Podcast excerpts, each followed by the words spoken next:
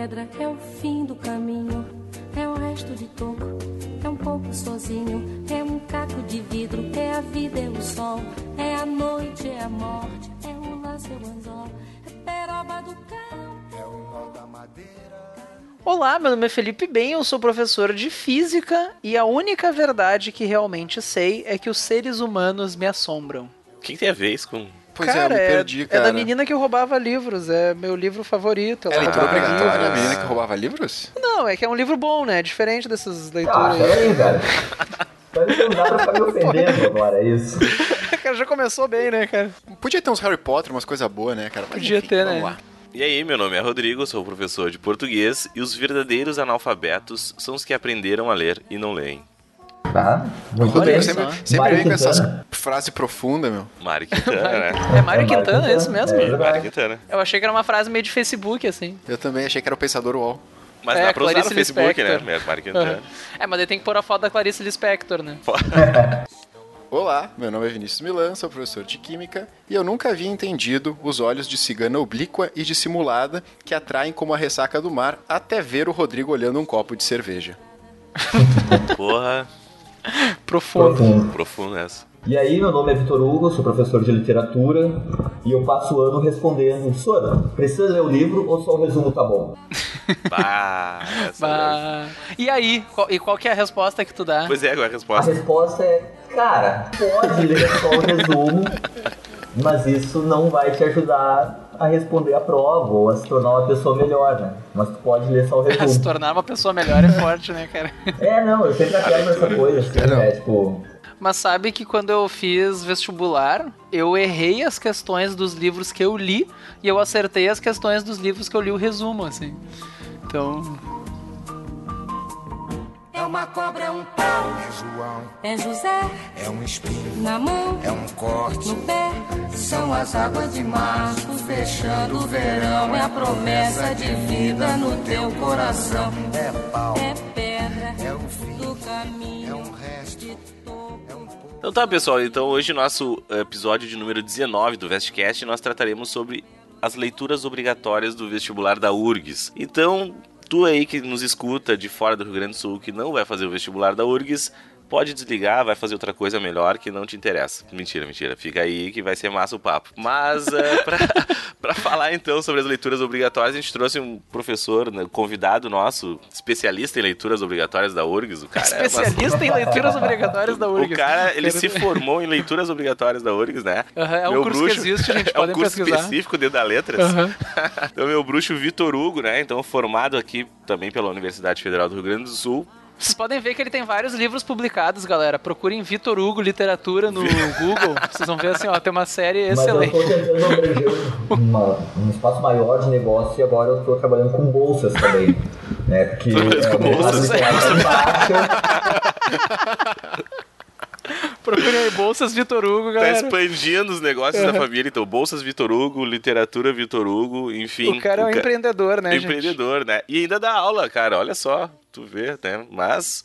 É a atividade o... menos lucrativa de É a atividade menos lucrativa. Para espalhar o conhecimento, então, Vitor Hugo, bem-vindo aqui ao Vestcast, né? Agradecemos a tua presença aqui e o que, que, tu tem para dizer para nós aí? Palavras iniciais. Primeiro, agradecer o convite, né? Valeu, gurizada. E sobre a, né, as leituras obrigatórias da URGS, o que a gente pode dizer é que, enfim, a prova é uma prova de leituras obrigatórias, né?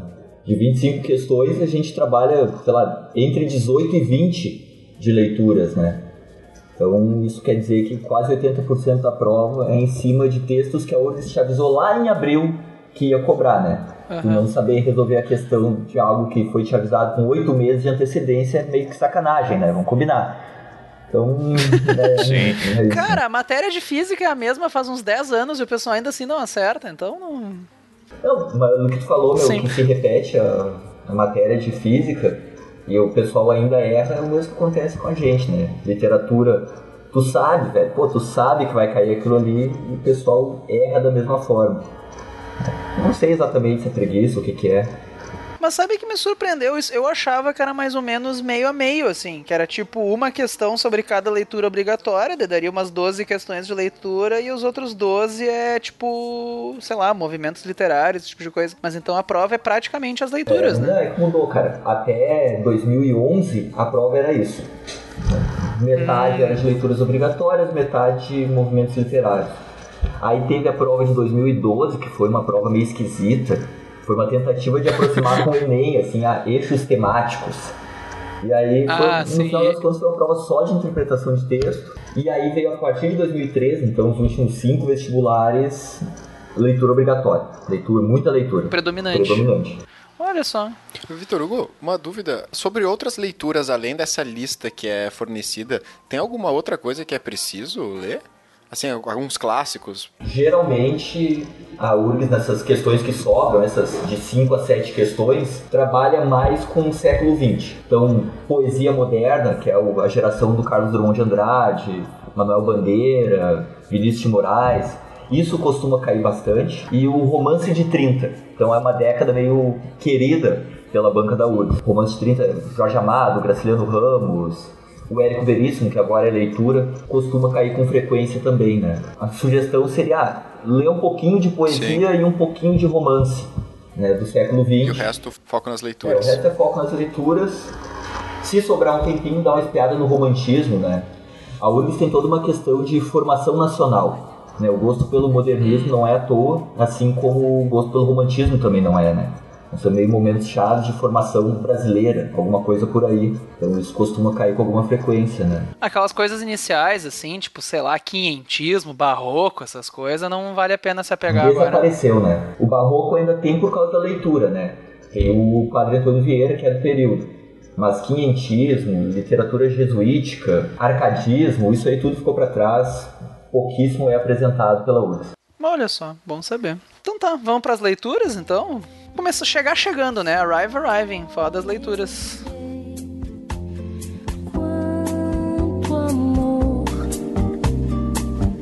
eu guardei sem saber que era só. Vamos chegar pela ordem aqui que a URGS apresenta no site, pode ser?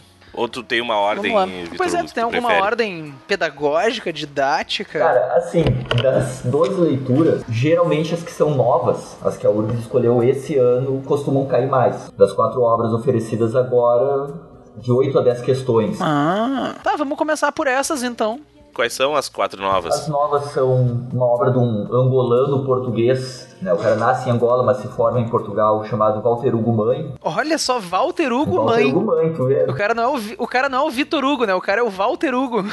Sim. Esse camarada aí, velho, ele tem uma série de romances. Na verdade, os quatro primeiros romances dele com, só com letra minúscula, tem um traço interessante dele. Ah, que nem teu Saramago, que não usa pontuação É, direita, esse cara não usa, ele não gosta de maiúsculos. Exatamente. E ele também não usa pontuação, que nem o Saramago. né? Não é exatamente igual, mas. Ah, daí eu não uso pontuação, eu tô errado. O cara é, não faz, é estilo. exatamente. O dele é estilo. É assim que funciona. Exatamente. Na tua redação, por exemplo, né, querido vestibulando que tá nos ouvindo, tu não pode te inspirar no Walter Hugo Mãe. Ah, mas eu e achei tão legal.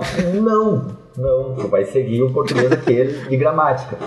Mas... Tu não é ele. Tu não é ele. É, tu é um merda, cara. Tu é um bosta. Tu é um bosta. Eu vou ter um bosta, mas tá limitado né, a algumas certas questões estilísticas que não estão se interessando como tu acha que a pontuação tem que ser. E aí tu tem que seguir o padrão. O Walter Hugo Mãe não, cara, ele usa uma, estilística, pra usar, que a gente já tá mencionando, muito particular. É só letra minúscula, uma espécie de equiparação pelo registro gráfico das palavras, né? Diz ele que a gente não fala com letra maiúscula e ele tenta reproduzir isso. Ah, tá, mas crase ele coloca, por exemplo, porque com crase a gente fala.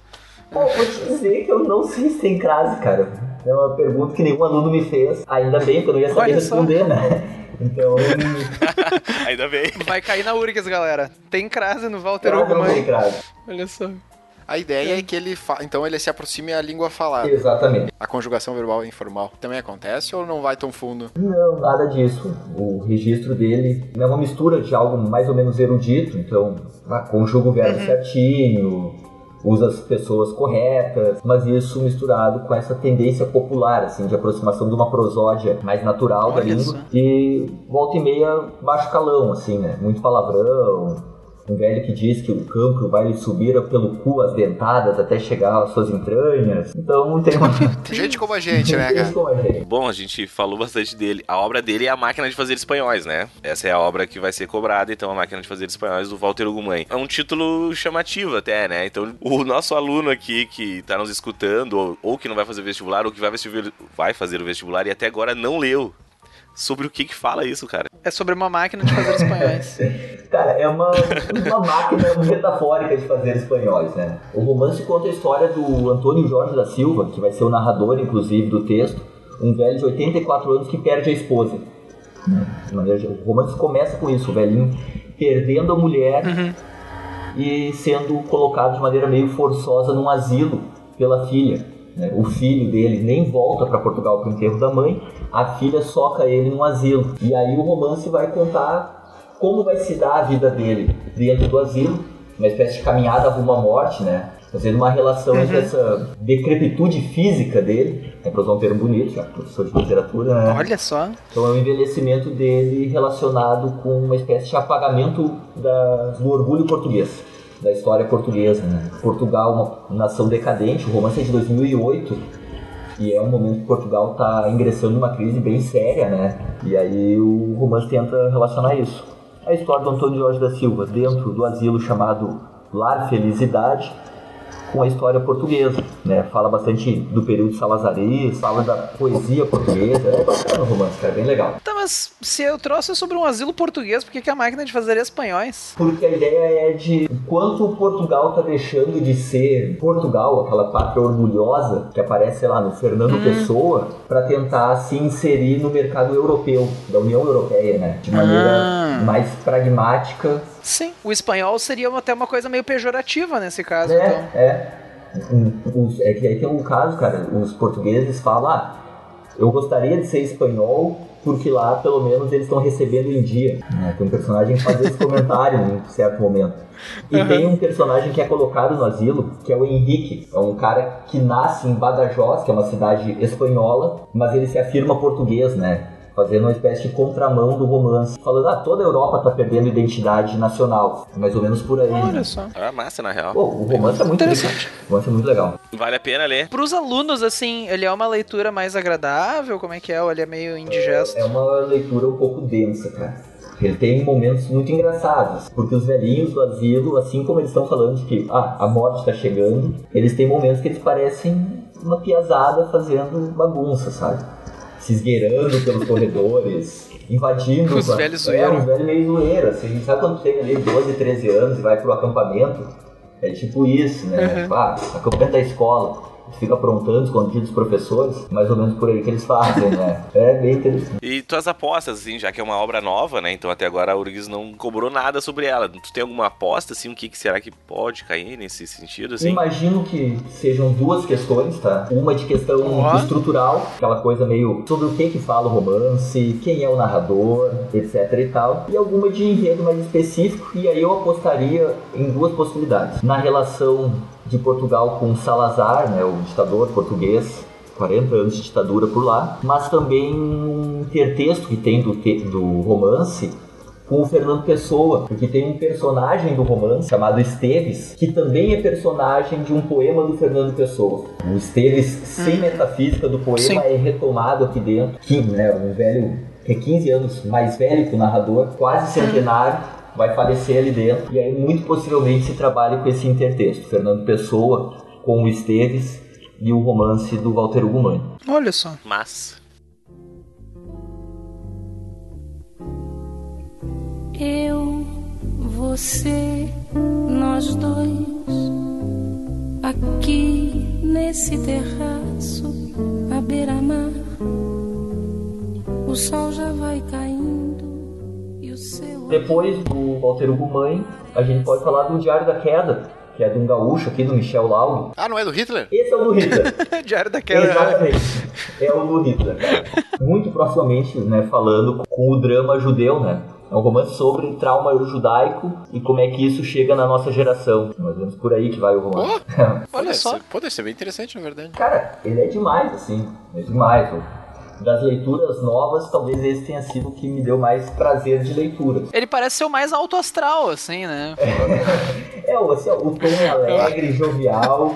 né? Se fala ali sobre como se queimou uma galera em fornos. Fornos? Fornos? Eu tenho essa dúvida, cara. É forno ou... Rodrigo, fornos ou fornos? Cara, tu Tanto faz. faz, beleza. Fornos. O Rodrigo, o Pera- Rodrigo não, sempre mas- fala que tanto faz, cara. É, ó, não é a É, mas lembra vez, que isso aí se chama um plural metafônico, não é? É quando a palavra muda de pronúncia no plural. Isso aí. Ou no feminino, né? Eu vi um, eu vi um vídeo sobre isso. Eu passo muito tempo no YouTube vendo coisas inúteis. É, Não, não, falando nisso, tu tá com tempo bem livre. Eu vi teu stories, tá? Tamo, tamo sem nada pra fazer, né? Ah, é, estamos sem nada pra fazer, né? Tamo, tamo Estamos com sem nada pra fazer. Vamos editar um, um, tamo com tempinho podcast livre aí. nesse corpo, hein? Puta Aham. que pariu, velho. O Vestcast tá há três semanas atrasado, sem sair episódio, não sei o que. Tu vê que a gente tá aqui no batente, né? Suando bastante, o tempo Na escasso.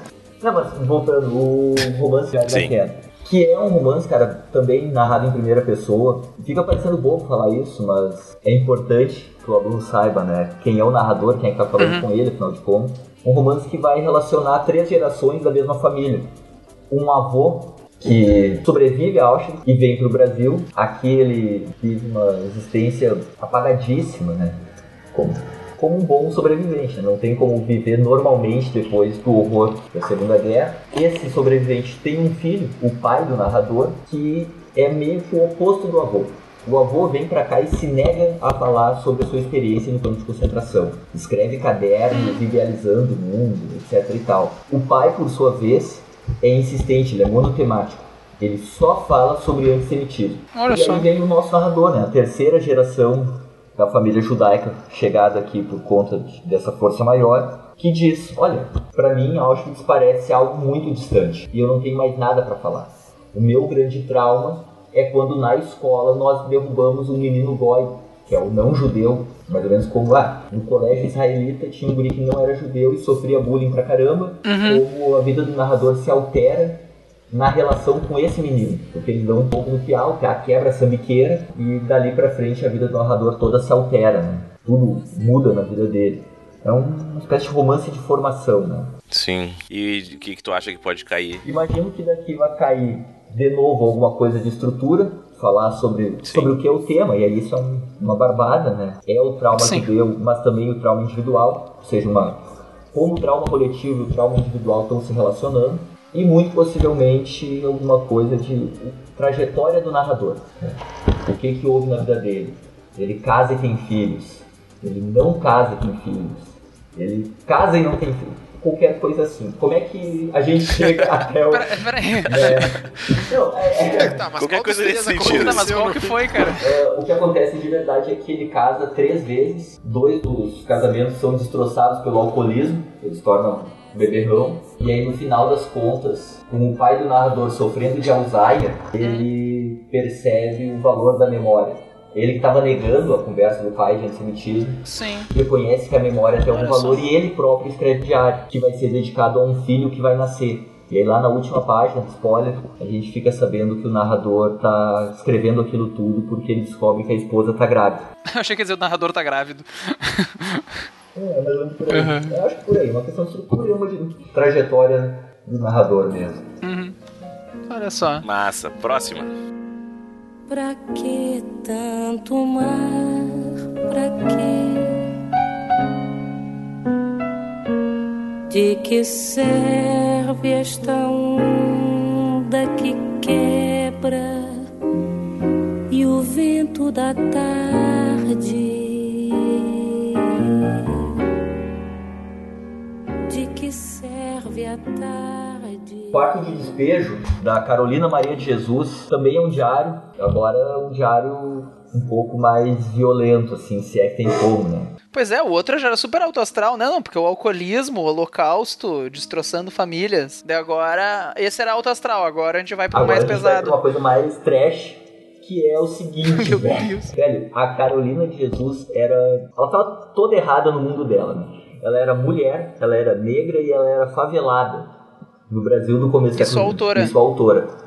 Então, inclusive, o subtítulo da obra é isso, né? O Diário de uma Favelada. Ah, sim, é uma obra meio autobiográfica. Não sei se ela chama de autobiográfica, é uma coisa bem esquisita, assim. Ela conta a vida dela, de fato, ela tem alguma pretensão literária, mas é um diário. Tipo diário mesmo, sabe? Ah, hoje meu dia foi assim. Tipo da Bruna Surfistinha, assim.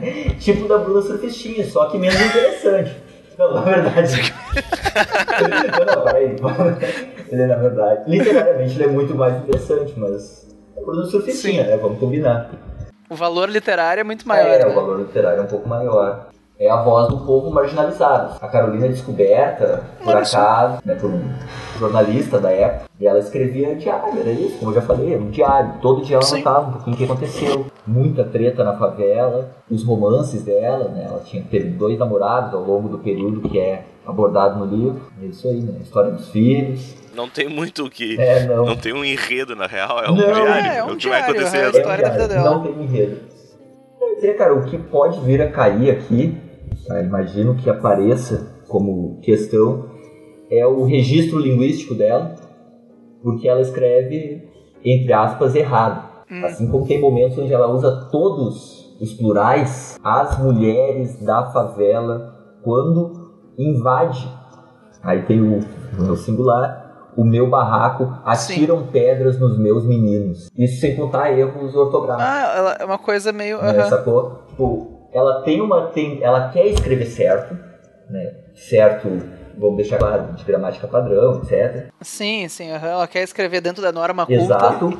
Mas ela não teve educação formal o bastante, né? Ela fez até a segunda série só. Então, Sim. E aí tem muito erro ortográfico, sei lá. Falar almofadas de cetim, ao invés de cetim, CE, cetim com SI, né? Entre outras coisinhas. Sim, sim. Massa, interessante registro. Na obra publicada, eles mantiveram isso, né? Mantiveram. Tipo, não. Passa por um revisor ortográfico, né? Vou Perde totalmente. o-. É, pois é, perde totalmente a graça da obra, né?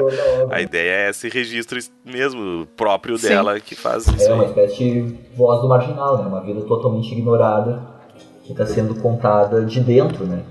A literatura brasileira fala um monte de desvalidos, mas é sempre, sei lá, pessoal que É trabalha... sempre pelo olhar do, do, do patrão. Exatamente, assim. exato, exatamente. É isso. Só que agora não, agora é de dentro da favela que tá vindo a voz. É mais ou menos como, sei lá, o rap dos Racionais. Pô, óbvio, né, cara? Os Racionais são lá da favela mesmo. Pega agora um, um rapper nascido no Moinhos de Vento, não faz nem sentido, né? Fácil, É. Sim. Ainda só como último dado, o título, né, o quarto de despejo, que é uma metáfora bem bonita que ela cria, relacionando o centro da cidade de São Paulo como a sala de estar, onde tudo é bonito, tudo é brilhoso e organizado, e a favela onde se jogam todos os restos. Quarto de despejo, né, onde a gente joga as quinquilharias. E aí o favelado como Olha só. Né? Pô, legal. Pô, que bacana essa. Isso é uma, isso é isso é uma parte importante, assim, da interpretação do. Eu imagino que vai ser abordado, sabe aquelas questõezinhas de três alternativas? Essa dicotomia. É, em relação centro e periferia. Ah, que bom que uma, uma escritora assim foi lembrada pela URGS. É, cara, Uma coisa é. completamente diferente do que a gente está acostumado a ver, né? Ela é de onde mesmo? São Paulo? Ela é né? mineira de nascimento, mas ela vai para São Paulo aos 20 anos e vive lá até o final da vida. Fica lá para sempre. Então, ela, o, hoje, ela já morreu. já, já morreu. Ela morre pouco depois do lançamento, assim. Morre na década, no começo da década de 70. Carolina Jesus é do caralho, velho. Porque ela faz de tudo na vida e depois ela grava um disco de samba, velho. Olha que ia fuder. Ela Porra! grava um disco de só, sambão, cara. Samba partido alto, animado, assim. O editor vai botar aí a musiquinha dela agora, ó.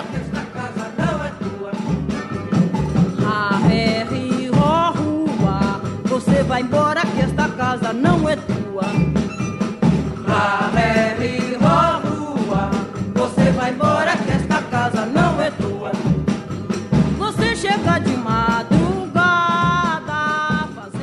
Cara, é uma viagem, assim, porque o, o tema é tipo, o marido chegou bêbado e espancou a esposa. Só que isso tá sendo cantado num ritmo, sabe? Alegre, é, assim. bem pra cima, como se fosse coisa mais normal. Zeca Pagodinho. Ah,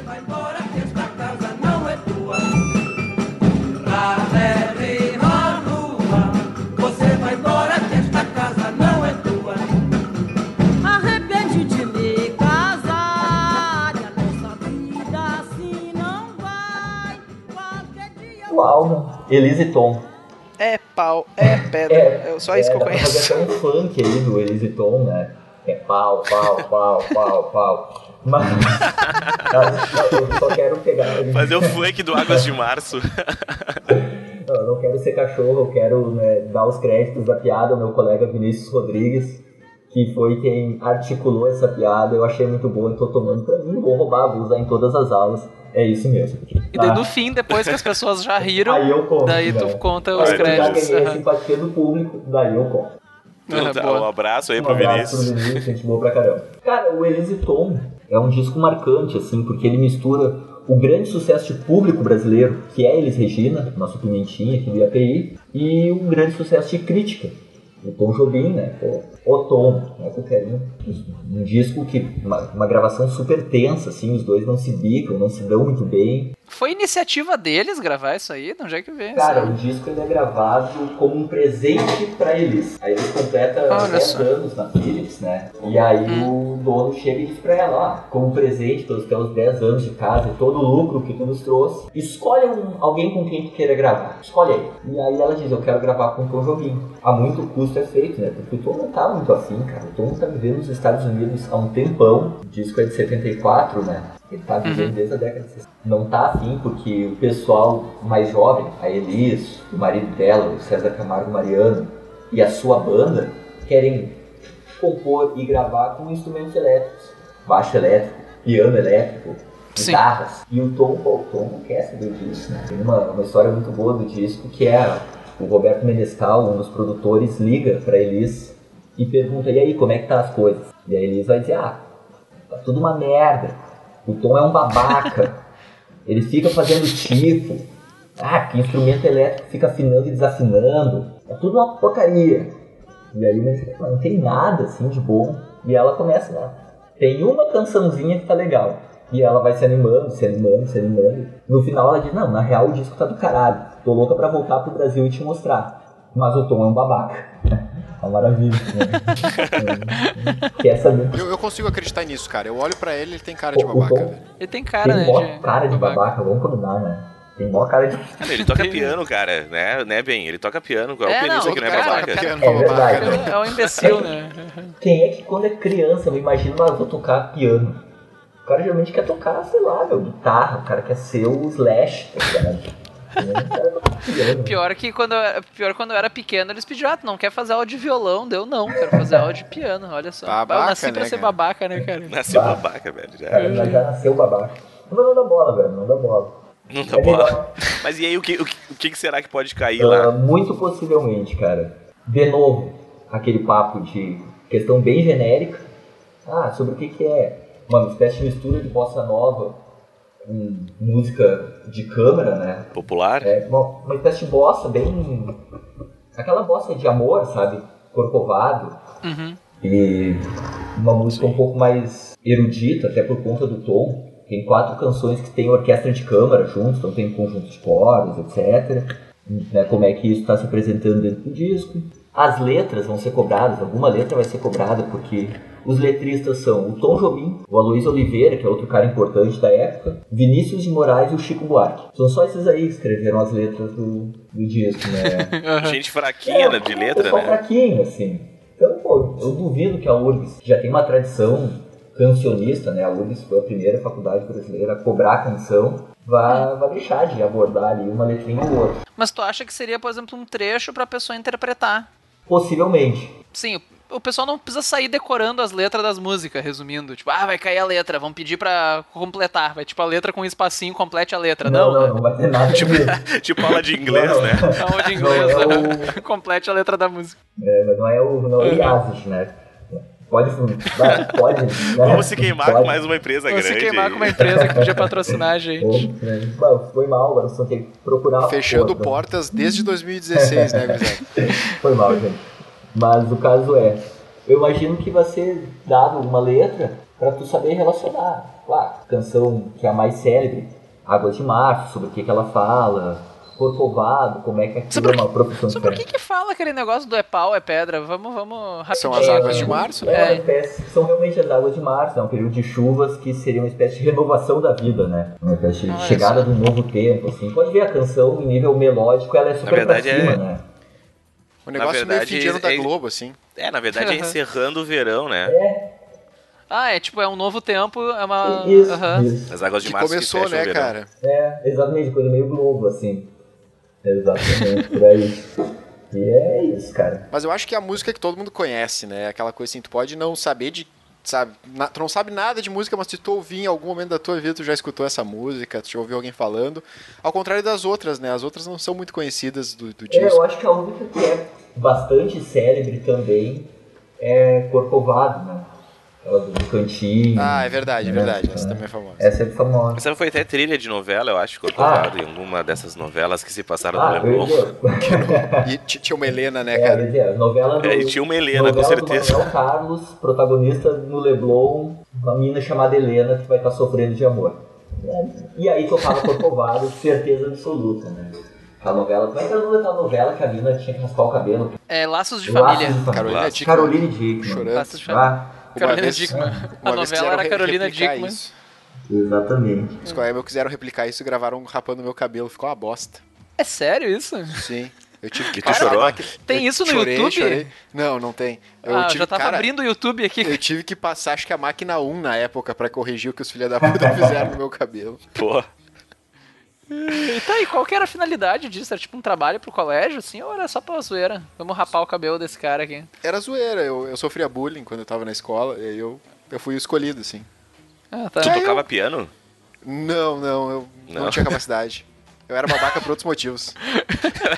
babaca sem tocar piano. Pois é, babaca que toca piano ainda, É, né? Pelo Tinha menos toca motivo, piano. né? O pessoal me batia e ainda me chutava ainda se tu soubesse tocar piano, né? Daí continuava me chutando e tal.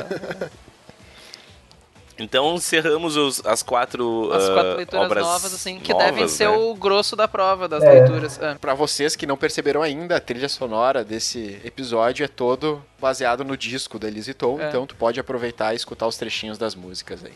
Quem tava ouvindo pensando, bah, mas tá uma bosta esse episódio. Pois essa é. trilha, que merda A de trilha desse tá uma é essa, merda. né? Ah, o Pois gosto é. do editor é muito ruim. É importante que tu escute tudo, né? É. Enfim, Mas já sabe não que escutou, um- já deveria ter escutado. Uma aluna, a Bruna, inclusive, a gente já pediu, pra, já pediu, já mandou um abraço pra ela em outro episódio. Ela tava me contando que ano passado, quando ela tava indo fazer o vestibular, ano passado a URGS cobrou o álbum Tropicalia, né? Ah, daí ela tava dando carona pra um vizinho dela, e no primeiro dia ela foi pra prova, primeiro dia que tem a prova de literatura, ela foi no carro ouvindo o álbum Tropicalia, né? Pra entrar no clima da prova e tudo mais. Daí diz que ela deu carona pro cara, e na saída da prova, quando ela tava voltando, o cara comentou com ela: Ah, tu tem um gosto musical meio estranho, né? Porque, ó, esses álbuns que tu ouve e tal, meio diferente. Ela, não, eu tava ouvindo o que caiu na prova, né? Diz que o cara olhou pra ela, hã? Isso caiu na prova? Vá, o cara totalmente. Um homem o cara bem preparado.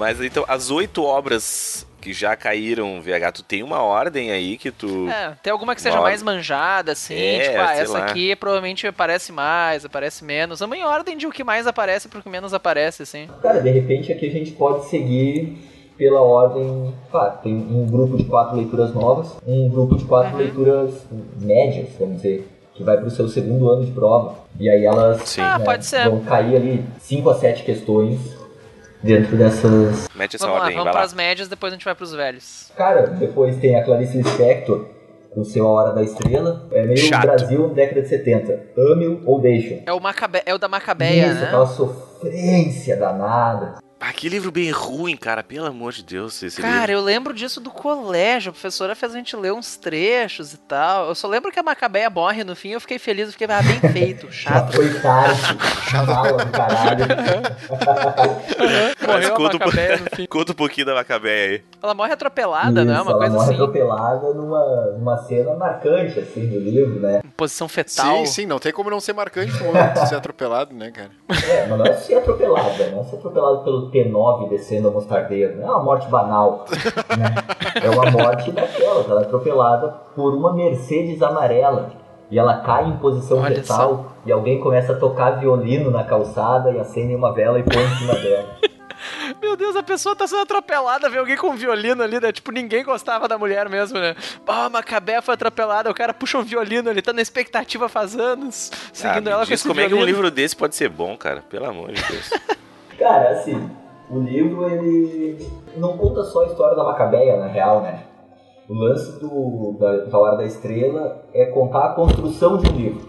Então a gente divide de uma maneira didática, não tem como ler dessa forma, um plano narrativo que vai falar do Rodrigo S.M., que é o único narrador homem da carreira da Clarice Lispector, né? Clarice nunca tinha dado Olha voz só. a um homem. No seu último romance ela faz isso. E aí a gente vê a angústia do Rodrigo S.M., todo um teto dele, o uso de linguagem, como é que eu posso narrar essa história.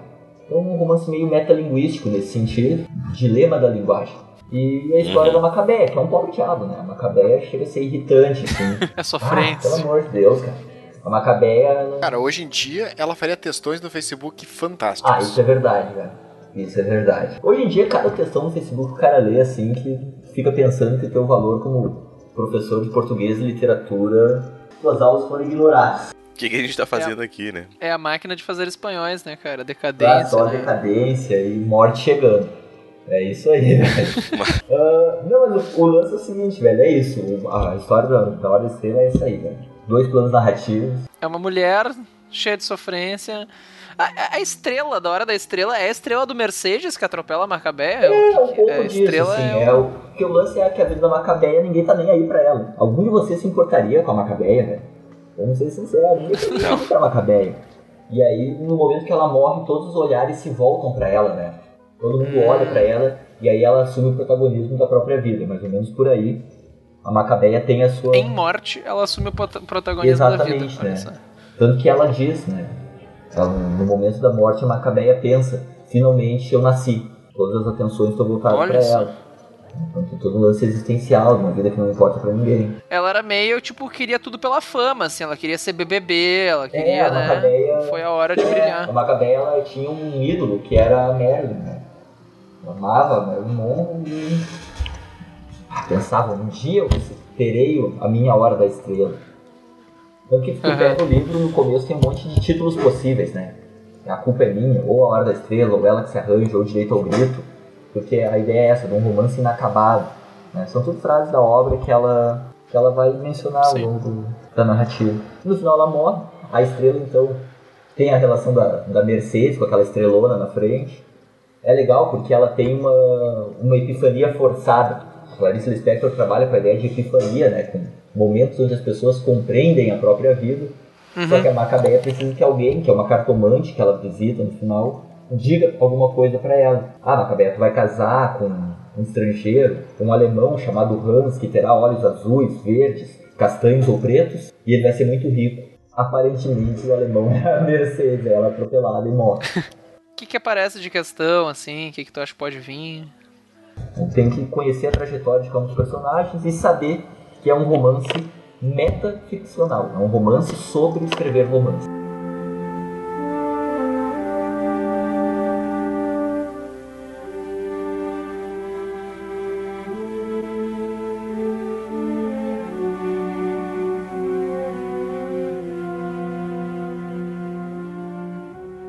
Na sequência, a gente pode falar aí do Caio Fernando Abreu, Morangos Mofados. Que junto com a Clarice Lispector são os favoritos do Facebook, né? Pô, toda minha aula eu começo avisando. Olha, gurizada, se tu acha que gosta do Caio por conta daquela página Frases de Caio Fernando Abreu, esquece, tu não conhece o Caio a partir disso, tá? Que não tem nada a ver. Né? Tipo, Eu me afasto e me defendo de você, mas depois me entrego. Não, uma ova, né? Isso aí é chitãozinho chororó, velho. Não mistura uma coisa Sim. com a outra.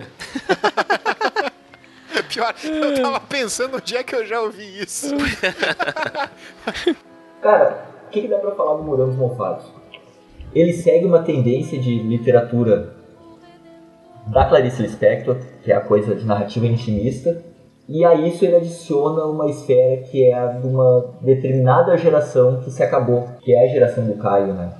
O Caio nasce na década de 40 e aí a adolescência e juventude dele são década de 60 e 70. O que, que isso quer dizer em falando de mundo?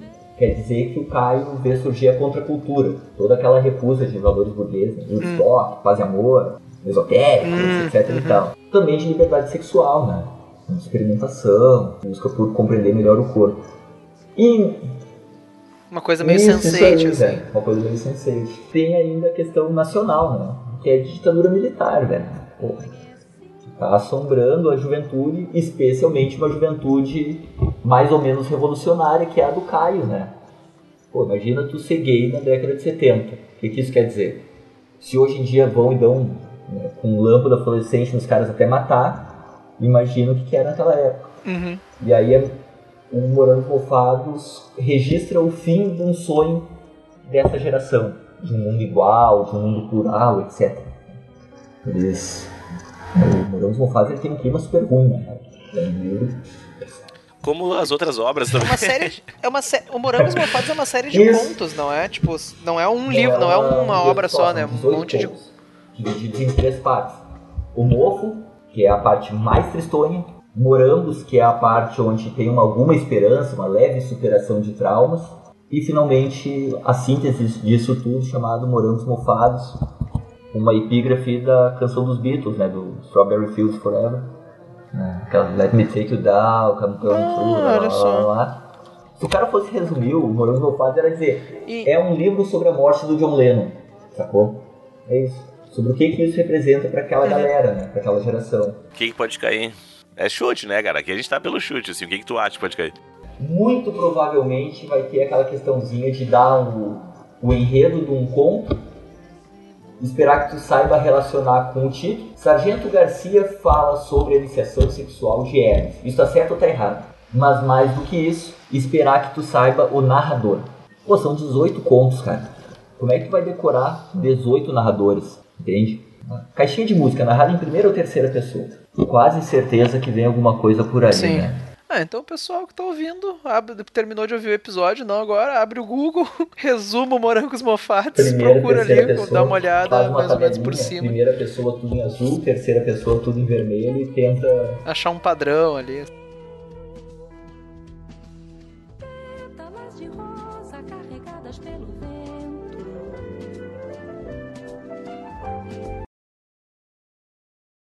Carregou meu pensamento.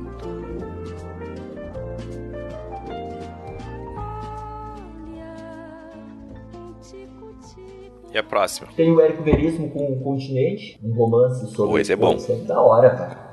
Esse aí dá pra, Esse é dá pra interessante. ver lá o filme, né? Não vai ajudar a resolver a prova, mas dá pra tu ver o filme, porque tem a maravilhosa Cleo Pires. Fingir né? que tá estudando. Para de estudar, vamos combinar, não é mais hora de estudar. Vai relaxar, vê o, o livro lá do Tempo Vento, e aí tu vai ver a maravilhosa Cleo Pires fazendo às vezes Diana Terra. Além disso, ver que era um romance sobre a história do Rio Grande, né? Dentro da Continente, que é o volume exigido pela URGS, são 150 anos de história do Rio Grande do Sul, desde as guerras jesuíticas até a Revolução Federalista. Foi Maragato ou foi Chimango. Tu acha que pode vir uma pergunta mais histórica, assim? Cara, quase certeza que sim. O Tempo Vento ele já foi leitura obrigatória na década anterior, né? Era isso que eu ia dizer, né? Me lembro de muitas vezes sair e voltar, É. né? Com leitura obrigatória. Então, o que, que geralmente eles cobram? Saber relacionar qual é o episódio que está se tratando, sei lá, um certo Capitão Rodrigo, chegada de Rodrigo Cambará e etc., com qual guerra estava acontecendo como pano de fundo. Em um certo Capitão Rodrigo, nós vemos acontecer a Guerra do Paraguai, a Revolução Federalista ou a Revolução Farroupilha. Pô, a Revolução Farroupilha. Tem que saber linkar essas duas coisas, né? Sim. Saber os panos de fundo de cada acontecimento. Tem alguns panos de fundo principais que tu quer destacar, assim, ah, sei lá, tem três que são. ó, Tem dois episódios, cara, que são os mais célebres da obra, que é o Ana Terra, onde não tá acontecendo uma guerra necessariamente, mas a gente Achei que tu dizer onde não tá acontecendo nada. é quase isso. Se não é aparecer um personagem, é uma família que vive no meio do, do Rio Grande, então no centro do estado. A gente pode imaginar que seja alguma coisa ali perto de Santa Maria, tá? E aí começa a colonização do Rio Grande pelas, pelos filhos e netos de bandeirantes. Não são os bandeirantes passando por aqui, mas vindo estabelecer morada. né? E é isso a família ganhando a terra. Então a colonização do Rio Grande. E tem um certo Capitão Rodrigo, personagem, acho que é o mais conhecido, né? Capitão Rodrigo Cambará, maravilhoso. Thiago Lacerda, gato. Gato. Caralho. Não, não, mas foi interpretado pelo Tarcísio Meira. Precisamente. Lá na década de 70, É, 60, não me lembro lá agora. Foi o Tarcísio Tarcísio. Meira ou o filho dele? Foi o Tarcísio. Não, foi o Tarcísio Foi Meira. o Tarcísio. Ah, Foi o também. certo Capitão Também. Rodrigo na época áurea do Tarcísio Meira. Bonitão. Era, mas Olha aí ele é um senhor hoje, eu já não posso mais, ser dizer, né, deselegante. Foi gato, mas é que o Thiago Lacerda. Foi gato. aquelas- Era um pão. Um pão, um broto. Com aquelas costas de narrador também, o Thiago Lacerda é difícil de competir, né? Mas enfim, tem o certo Capitão Rodrigo com a Revolução Farroupilha no fundo, né? A história do Rodrigo e da Bibiana. Bibiana que vai ser a personagem mais recorrente do continente. Né? A Bibiana, dos sete episódios, a Bibiana aparece em seis. Ela nasce na Ana Terra e tá viva, quase centenária. No último capítulo que me parece, se eu tivesse que escolher três mais importantes, o Sobrado, que é um capítulo que está dividido, né? Tem o Sobrado 1, aí volta pro passado. O Sobrado 2, volta pro passado. O romance ele fica indo e voltando no tempo. E o Sobrado é o ponto de chegada, me parece importante, com o Licurgo Cambará e a Revolução Federalista. Esse é um romance, cara, se eles quiserem, vem uma questão difícil. Não pela complexidade, mas pela questão de memória. Sim, é muita, coisa. Ah, é, são 700 páginas, sabe? Pô, é muita coisa.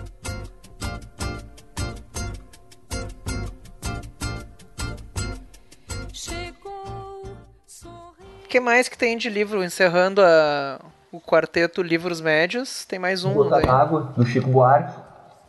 Releitura de uma, Gota de uma obra clássica grega chamada Medeia. Então o Chico Buarque pega a história da Medeia e adapta ela para o subúrbio carioca. Com a história do Jazão, um sambista que se vende para conseguir o sucesso. E aí ele abandona a sua mulher, a Joana, e a Joana vai buscar vingança. Olha É, só. O Jazão ele se vende pro dono da Vila do Meio Dia, que é onde eles moram, né? Vai casar com a filha do dono, então o Jazão é meio a revista social. É isso, ele é um cachorro, assim. Se Aham. vende. E aí a Joana tenta a vingança. E aí vem o lance legal. Se lá na, na peça clássica a Medeia, que é uma, uma bruxa, uma feiticeira, consegue se vingar do Jazão quando esse abandona, a nossa Medeia, a Medeia brasileira, Joana, vai acabar morrendo. O lance do Chico é dizer, Brasil da década de 70 não tem possibilidade de forças populares se insurgirem e se rebelarem contra o que já está colocado no mundo. É mais ou menos por aí que vem a obra. Né? Último comentário do Gota d'Água, tem que ouvir as canções, cara. Tem que ouvir Gota d'Água. É porque o Gota d'Água ele é meio musical, assim, né? Então, de vez em quando as personagens param e cantam. Inclusive, o, Olha o. Jazão faz sucesso com o samba, né? Ele é um sambista. Uma das canções mais conhecidas do Chico Buarque chama Gota d'Água, surge na peça e é o samba do Jazão. Né? Tem que ouvir. Ó, editor, coloca aí um trechinho depois. Se quiser botar o Flor da Idade também, pode botar. Tem um intertexto com o Carlos Drummond de Andrade, também é relevante. Tu acha que pode vir alguma pergunta relacionando com o mito grego, ou coisa assim, ou isso já seria demais? Imagino que sim, que possa vir. O Jazão é o cara do velo de ouro, não é? Que sai com os argonautas, não sei o quê. exatamente. Tá ligado o Percy Jackson? Né? É isso, é por isso que eu ele sei. aparece no Percy Jackson e tal. Só que aí ele é trazido pra realidade brazuca, né? Daí ele vira um trambiqueiro e tudo mais, Lá né? ele tá em busca bah, do né, o velocino de ouro. E aqui no Brasil ele quer. Velocino quer de o ouro, sucesso, né? Só isso. Não quer mais nada. Quer sucesso. Ouro de resto. minha alegria. Já estanquei meu sangue quando fervia. Olha a voz que me resta, olha a veia que salta, olha a gota que falta pro desfecho da festa, por favor. E agora tem o, tem um quarteto antigo também, né? As quatro As obras mais. Quatro que cairão no ano que vem. Essas tu acha que tem de aparecer menos questões delas, assim, as mais antigas? Como é que funciona? Uma questão de cada uma, cara. Não vai Uma além questão de cada uma.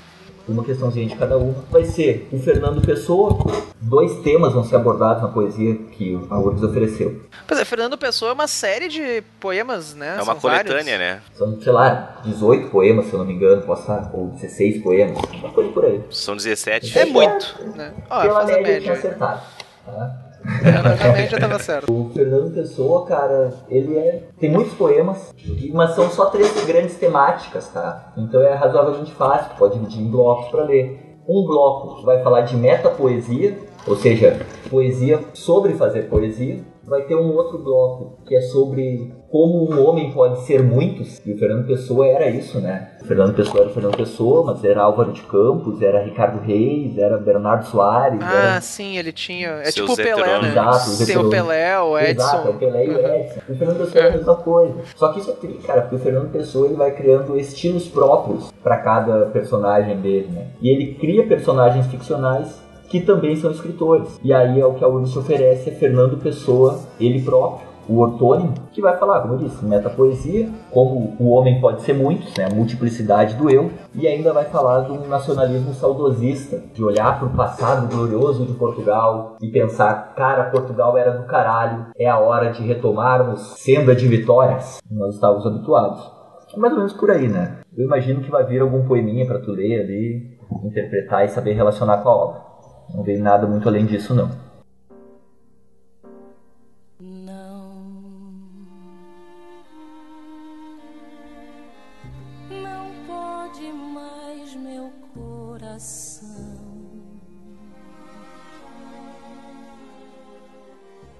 viver assim. Depois tem o Padre Antônio Vieira, com seus sermões, tá? Isso deve ser um saco, né, cara?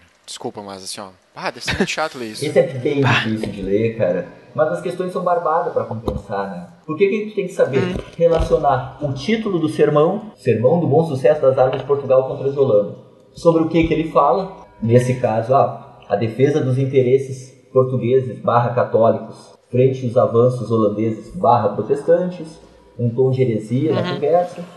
E é isso. Saber relacionar o título do sermão com o seu Com o com o assunto.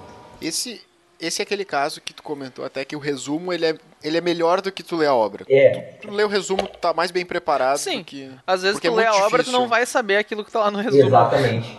Pouquíssimas palavras, o que, que é cada um dos três, assim, tu consegue dar, tipo, essa meio ligar colunas, Sim, assim, é, o? Sermão do Bom Sucesso das Armas de Portugal tem um tom de heresia falando dos ataques holandeses a Salvador. Sim. De Santo Antônio aos Peixes, critica os colonos do Maranhão pela escravização de índios, e aí ele faz uma sátira relacionando humanos e peixes. E por fim tem o da sexagésima, que é um sermão sobre pregação, sobre como o pregador tem que pregar de forma clara para que os fiéis entendam o que está sendo dito. É isso, não vai muito adiante.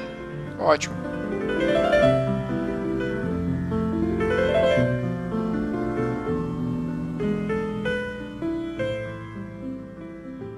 Lucas Muro, não tem nem o que dizer, né, cara? É um, um velhinho, não é velho, né? Mas enfim, um senhor já de 50 e tantos anos, contando a história dele com a ex-esposa, acreditando ter sido traído, relacionando passado e presente. Não, mas peraí, peraí. Esse negócio de ser traído, cara. Eu, eu, eu li essa obra faz tempo, não lembro. Mas, tipo, o casal amigo deles teve uma filha, né? O casal de amigos, Ezequiel Escobar e Sancha, tem uma filha, que eles vão dar o nome. É, Uma filha. E o, isso. E o nome da filha não é alguma coisa tipo assim, Capituzinha, Capitolina, alguma coisa do é, é gênero. Capitu. Porra, Tipo, e o cara tava em dúvida se foi traído, caralho. Mas, cara, daí, Porra, que dúvida, daí velho. o narrador, ele, o, o Bento, tem um filho com a Capitu e ele dá o nome de Ezequiel. Pô, Pra te Pra ver que tava o tudo em troco, casa, assim. meu. Foi um, foi um negócio ali que, olha. talarico, né, velho? É isso que dá o cara ter amigo talarico, né? Seu amigo, Não, meu talarico é cara, foda, tem- velho. bah, talarico Esse é amigo foda, fura-olho aí, bah, né? Não dá pra ter. Não, e tu veio me dizer, ah, não sei se tu foi traído ou não fui. Porra, cara, o nome da filha do cara é Capitu, porra. Pô, mas aí ele escolheu, né?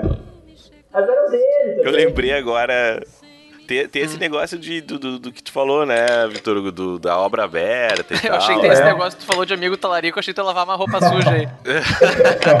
Não, esse negócio, né, de obra aberta, mas, cara, há, há como a gente comprovar, embora haja, haja muitas teorias, né, há como a gente comprovar que sim ou que não, a traição? Nem que sim, nem que não. Não há, né? Não, pois é. O importante é que na obra não tá escrito se traiu É, ou não. velho, então- na obra tu não tem como fazer Não isso. Não Vamos tem ler o texto, não tá dito em momento algum, né? Nada disso. Exato. Então se não tá no texto, não, né? Não tem como afirmar. Mas isso, isso de certa forma é a genialidade, né? Ah, certamente, cara. Isso é, é apuro do escritor, né? Pô, o cara Porque assim, tu consegue ter visões, né? Tu pode ver como o cara ele era o paranoico, mas tu pode ver talvez a Capitu, como ela Uma sendo. manipuladora e tal. E depende como tu lê, É. né? Depende de quem tá lendo, assim, o cara leva pra um lado ou pro outro, né? Por exemplo, se uma. Eu lembro que na época eu. Eu, ach- eu achei que não, assim, quando eu li, eu, putz, eu acho que não, cara. Eu acho que o cara tá sendo Ah, que paranoico. tá viajando. Mas depois, né, de tu ver o nome do filho, né, da filha, É, quer daí dizer, tu- porra. É, não, o texto não diz nada no fim, cara. Isso é bacana, porque aí dá uma abertura pra todo mundo. É, não, Machado de Assis nunca diz nada, né, cara? Uma merda. Pô, você querendo me ofender Porra, cara. O cara chama Machado de Assis uma merda, vai. Cara, fuder. mas é- mesmo é. Dan Brown. Dan Brown, Dan Brown. Dan Brown. Esse cara é fera. Paulo Coelho. Pra Paulo mim Coelho, é cara. melhor. Isso, sim, é. Eu tô esperando o Paulo Coelho entrar como leitura obrigatória da URGS, cara. Um dia vai ter que acontecer. Cara, Não vai, cara. Não. velho, eu não duvido de nada, né? Eu não. Eu acho que não, Não, não, cara. mas, mas brincadeiras à parte, eu lembro que eu, eu não gostava muito, assim, do Machado de Assis, assim. Nunca Achei que gostei, tu ia dizer do nunca, Paulo Coelho. nunca fui muito fã dele, assim. Mas eu lembro que tem um livro, putz, eu não lembro qual deles, eu acho que é Quincas Borba, mas ele compara, tipo assim, ele diz o porquê que o leitor não gosta dele. Ele faz uma analogia que, ah, leitor, cara, o leitor, ele fica falando comigo. Primeiro que ele fica conversando, né? Eu já, porra, conta a tua história aí, cara. Não precisa ficar falando. Não, é, não fica me enchendo o Fica gastando página de para de me porra. perguntar. É. Mas ele fala assim, não, porque a minha, minha escrita é como um bêbado, que hora cai pra esquerda, hora cai pra direita. E eu, é por isso mesmo, filho de uma puta, é por isso mesmo que eu te odeio, seu merda. Decide logo pra que lado tu vai. Mas, é foda, querendo ou não, o cara é né? genial. O O cara é é genial. foda, né? O cara é foda. Gênio, velho. Gênio. É, eu só é gosto foda da cartomante, porque daí morre todo mundo acho muito legal. Eu gosto, tu vê que eu gosto das coisas quando as pessoas morrem no fim, eu gosto, né? Negócio meio Game of Thrones. Mas assim. sabe que esses dias eu tava falando com um amigo meu que eu falei não sei o que, ah, porque eu gosto de filme onde o mocinho morre no fim, né? Essa coisa de ser surpreendido e tal. Dele, bah, então tu tem que ver o filme tal. Eu fico ali, porra, cara. Se Agora, né? Qual foi a parte sobre ser surpreendido que tu não entendeu? É, né? Deu, olha, cara, perde um pouquinho, né? daí. Mas o que que tu acha que pode vir de pergunta, assim, do Dom Pois é, uma, Casmurro? uma obra tão batida, assim, que já Pois apareceu é, várias vezes. já apareceu várias vezes, já saiu, já voltou, Dom Casmurro e pá, o que, que que cai aí? Cara, já, eu, eu acho que tem uma personagem que a Urgs ainda não se não teve tanto cuidado assim. Na verdade são duas. O Ezequiel Escobar, tá, que é o, o amigo talarico. A Urgs nunca, nunca falou tanto dele. E tem o José Dias, cara, que é o agregado. A Urgs tem toda uma coisa de registro de época, assim, como é que era a sociedade no tempo da obra, etc e tal. E o José Dias, enquanto agregado, fala muito sobre o país, né? Sobre esquema de cordialidade e como eu mantenho alguns pobres perto de mim para que eles sejam meus serviçais sem serem meus escravos. E aí o José Dias entra nisso, né? Ele é um puxa-saco, é isso que o José Dias é, né? Então, daqui a pouco vem alguma coisa por aí. que perfeito está desfeito e o que me parecia tão direito caiu desse jeito sem perdão. Então Cortiço, cara, que é uma obra muito próxima temporalmente, que é exatamente o oposto do, do Casmurro. Tipo, eles têm nove anos de diferença. Como assim o oposto? Agora eu fiquei curioso. Os dois estão falando do Rio de Janeiro, os dois estão sendo escritos no Certo. final do século XIX. Então, imaginar, vão ser romances Sim. parecidos, né? Mas o Dom Casmurro é um romance essencialmente psicológico, que depende da voz daquele narrador em primeira pessoa, dando a versão dele. E tudo é e não é, tudo é maleável ali dentro. Ao passo que no Cortiço Sim. é uma visão quase científica do mundo. É preto no branco, assim. O narrador já está em terceira pessoa, não tem espaço para divagações, sacou?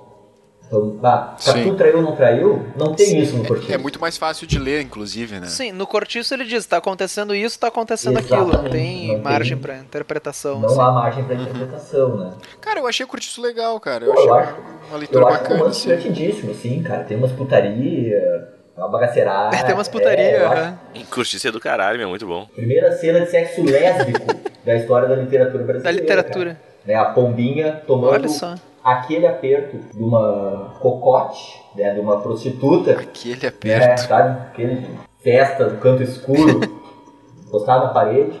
Uma cocote chamada Leonie, ou Leone, eu nunca soube, né? Não sei como é que é pra dizer, nunca vi o filme pra descobrir também. E aí rola um sexo pegado. E aí no outro dia a. Pompinha, que nunca tinha menstruado, cara, ela não tivera sua menarca, ela menstrua. O que tava precisando era tomar um arreto.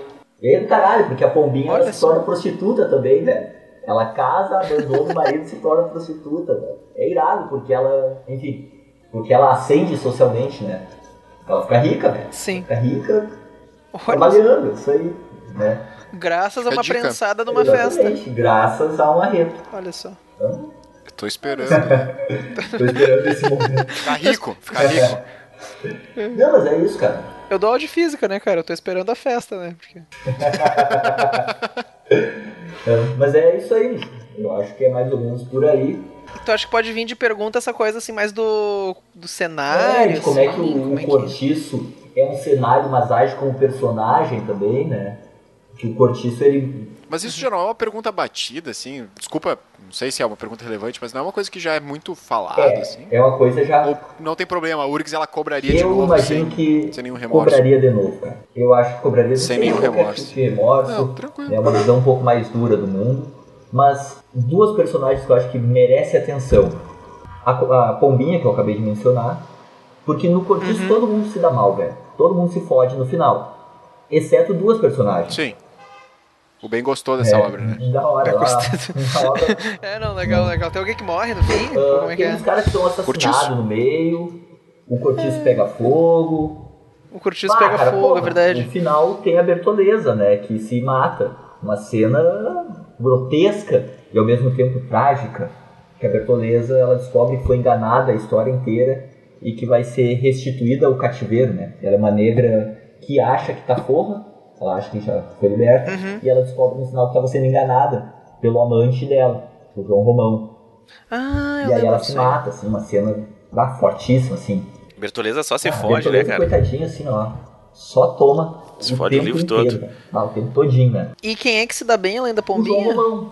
O cara que engana a Bertoleza, Ele né? era dono de uma quitanda, não era uma coisa assim? Isso, isso, o João Romão. A gente olha, cara, e acha, ah, o João Romão era um chinelo, assim. Mas o João Romão, ele tinha uma venda nessa quitanda que servia a todos os trabalhadores ali das redondezas. Aí ele tinha um cortiço que estava super lotado, todas as casas alugadas. E ele ainda tinha uma pedreira. Ele era um senhor barriga. Ele era um senhor barriga, velho. Ele tinha muitos empreendimentos. exatamente. E ele ia, cobrava, não, ele era exatamente o senhor barriga. Com a diferença que ele era português e tinha uma mulher, né? Coisa que o senhor barriga não tinha. Não, mas o senhor barriga. E o nhonho, de onde é que veio? Vamos Pois refletir é, isso cara, agora. nunca, soube, nunca apareceu a mãe do Nhonho, né? Nunca Ela apareceu a mãe do nhonho, né, cara? Ela morreu. Ela morreu? É sério? ela isso? morreu. Aham. É, teve Ah, um cara, episódio que aqui eles falaram isso. que, que, que ela morreu. Porra! Bah, cara, que. Eu não lembro disso. pesado Não, isso eu- agora, cara. Devo ter apagado isso. Ah, ficou o clima ruim Bah. aqui. É, Tá. fiquei mais triste do que com a Macabé. Não, mas eu acho que é isso, cara. Do Cortiço é isso aí. Não, não vai ter nenhuma grande novidade, imagino eu. Sim. As perguntas elas tendem a ser mais difíceis com essas obras que já são mais batidas, assim, ou não tem nenhuma, nenhum critério? É, pode vir qualquer coisa e, e era isso. Já apareceu muito, né? Assim, ah, ela já tá bem estressada essa questão. Ah, o pessoal já, já cobrou cinco, seis vezes essa mesma obra. Acaba sendo uma coisa muito mais complexa? Ou... Ah, isso varia sentido. muito. Varia bastante, sim. Sim, varia- não, não tem um Varia padrão. de acordo assim. com a obra. E sei também que ali sozinho vou ficar tanto pior. O que é que eu posso contra o encanto deste amor que eu nego tanto? Ah, tem mais alguma dica final, assim, que tu queria falar? Dá uma retomada em poesia e romance de 30. Às vezes cai bastante. Lê uns dois ou três poemas pra tu pegar o jeito, né? Na verdade, esse episódio, não sei se a gente pode dar umas dicas finais, né? Que esse episódio tá pra sair agora na finaleira pra publicação da. Publicação. Pro vestibular da URGS aqui do Rio Grande do Sul. Então, pessoal, se hidratem bastante, né? Não inventem moda antes da prova, né? Sem rodízio de sushi na, Sem rodízio de sábado. sushi na noite anterior. Ah, uma coisa que é muito importante aqui em Porto Alegre é o trajeto. O até trânsito o local é uma de prova. bosta, gente. O Sai trânsito no antes, domingo é. é. uma coisa, na segunda é completamente diferente. E o local de prova, pelo amor de Deus, vai, vai sexta. Vai, vai, Dá uma vai olhadinha no sábado, dá uma olhadinha prova, é. antes. Se tu vai fazer no Vale também, lá no, no gente, o Campos do campus Vale, do Vale, quem tá é ouvindo uma vai fazer é no merda meio, a gente, é no meio do mato, gente. Se tu, não tenta ir a pé também, que no Vale tem uma entradinha, daí tu segue por alguns quilômetros no mato até chegar no campus em si. Se tu vê que tá congestionado, a gente não tenta descer e ir a pé no meio do mato, tu vai chegar na prova sem o rim, tá? Pelo amor de É, Deus. perigoso, não é? Às, Ah. vezes, às vezes a galera assim, ah, passa na frente, ah, aqui é URGS, né? Daí vai de carona, ah, me deixa Que aqui na frente entrando, que eu acho.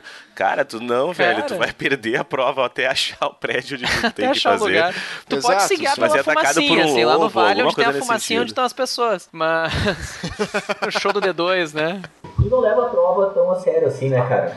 É, cara, é um pedaço de papel, né, gente? A prova provavelmente a essa altura do campeonato já tá até impressa, se duvidar. É, nada Então que não tu tem fizer na- hoje é. vai mudar. Nada que tu fizer hoje vai piorar a prova, sabe? Então já tá lá, aproveita os últimos dias pra descansar, ouve aí uns podcasts, né? Aquela coisa de ficar até as 11h30 da noite estudando, não sei o que, não é aquela coisa que tu leu de madrugada que vai te fazer acertar mais questões, sabe? Não, Uma é, boa noite tá. de estudo. Uma boa noite de estudo. Boa noite de estudo.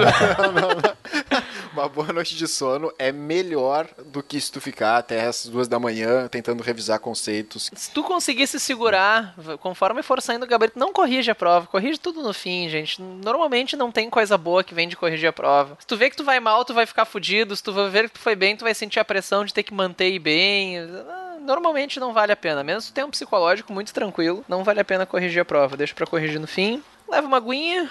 Acho que era isso, né? Uma boa prova. É isso. Tem um abraço, né, cara? Tem que dar um abraço. Se eu não mando esse abraço, eu não posso voltar para a cidade de Gramado. O nosso querido aluno, meu e do Rodrigo, o Vitinho, da turma da tarde, do Unificado Gramado.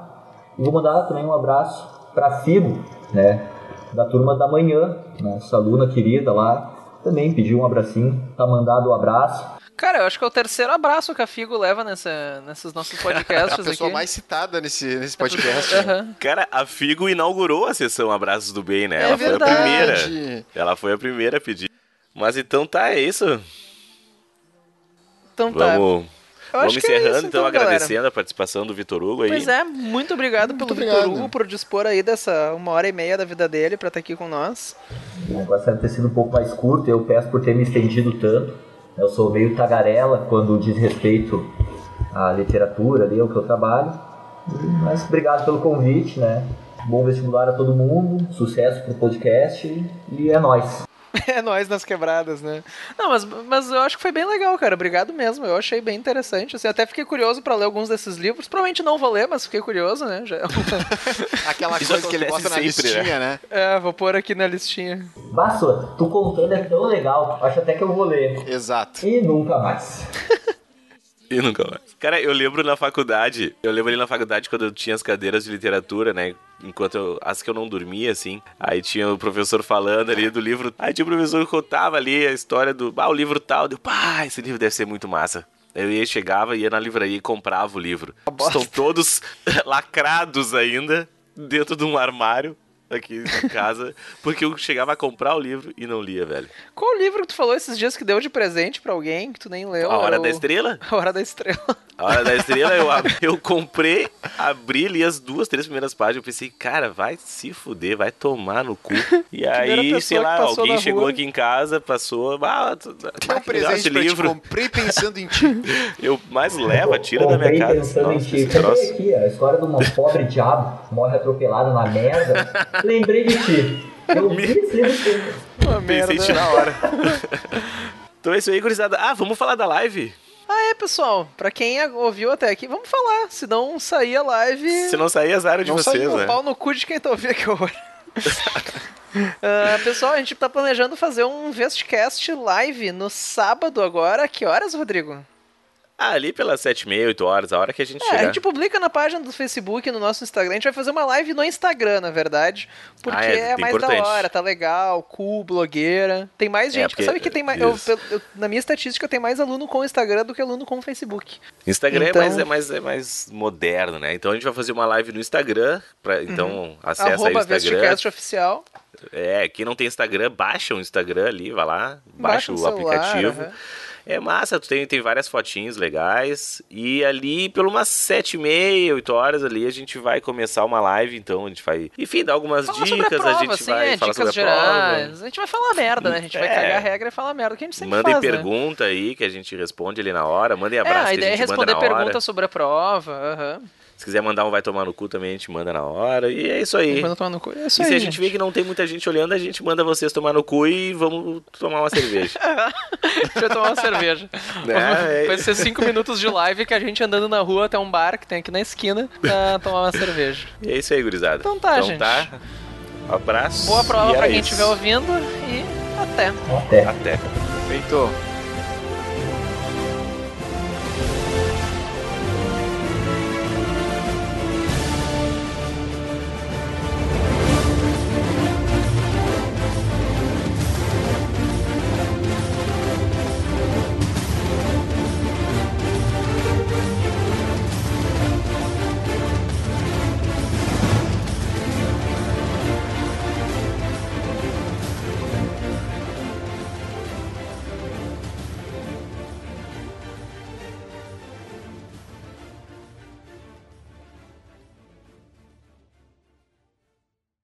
Olá, meu nome é Vinícius Milan, sou professor de Química e eu nunca tinha entendido os olhos de cigana obliga... obligo... Meu Deus do céu. Gente tem que pegar com palavras que a gente sabe falar, né? Pois é. Pega uma frase aí que tu saiba ler, cara, senão Ah, é. fica difícil. É. É.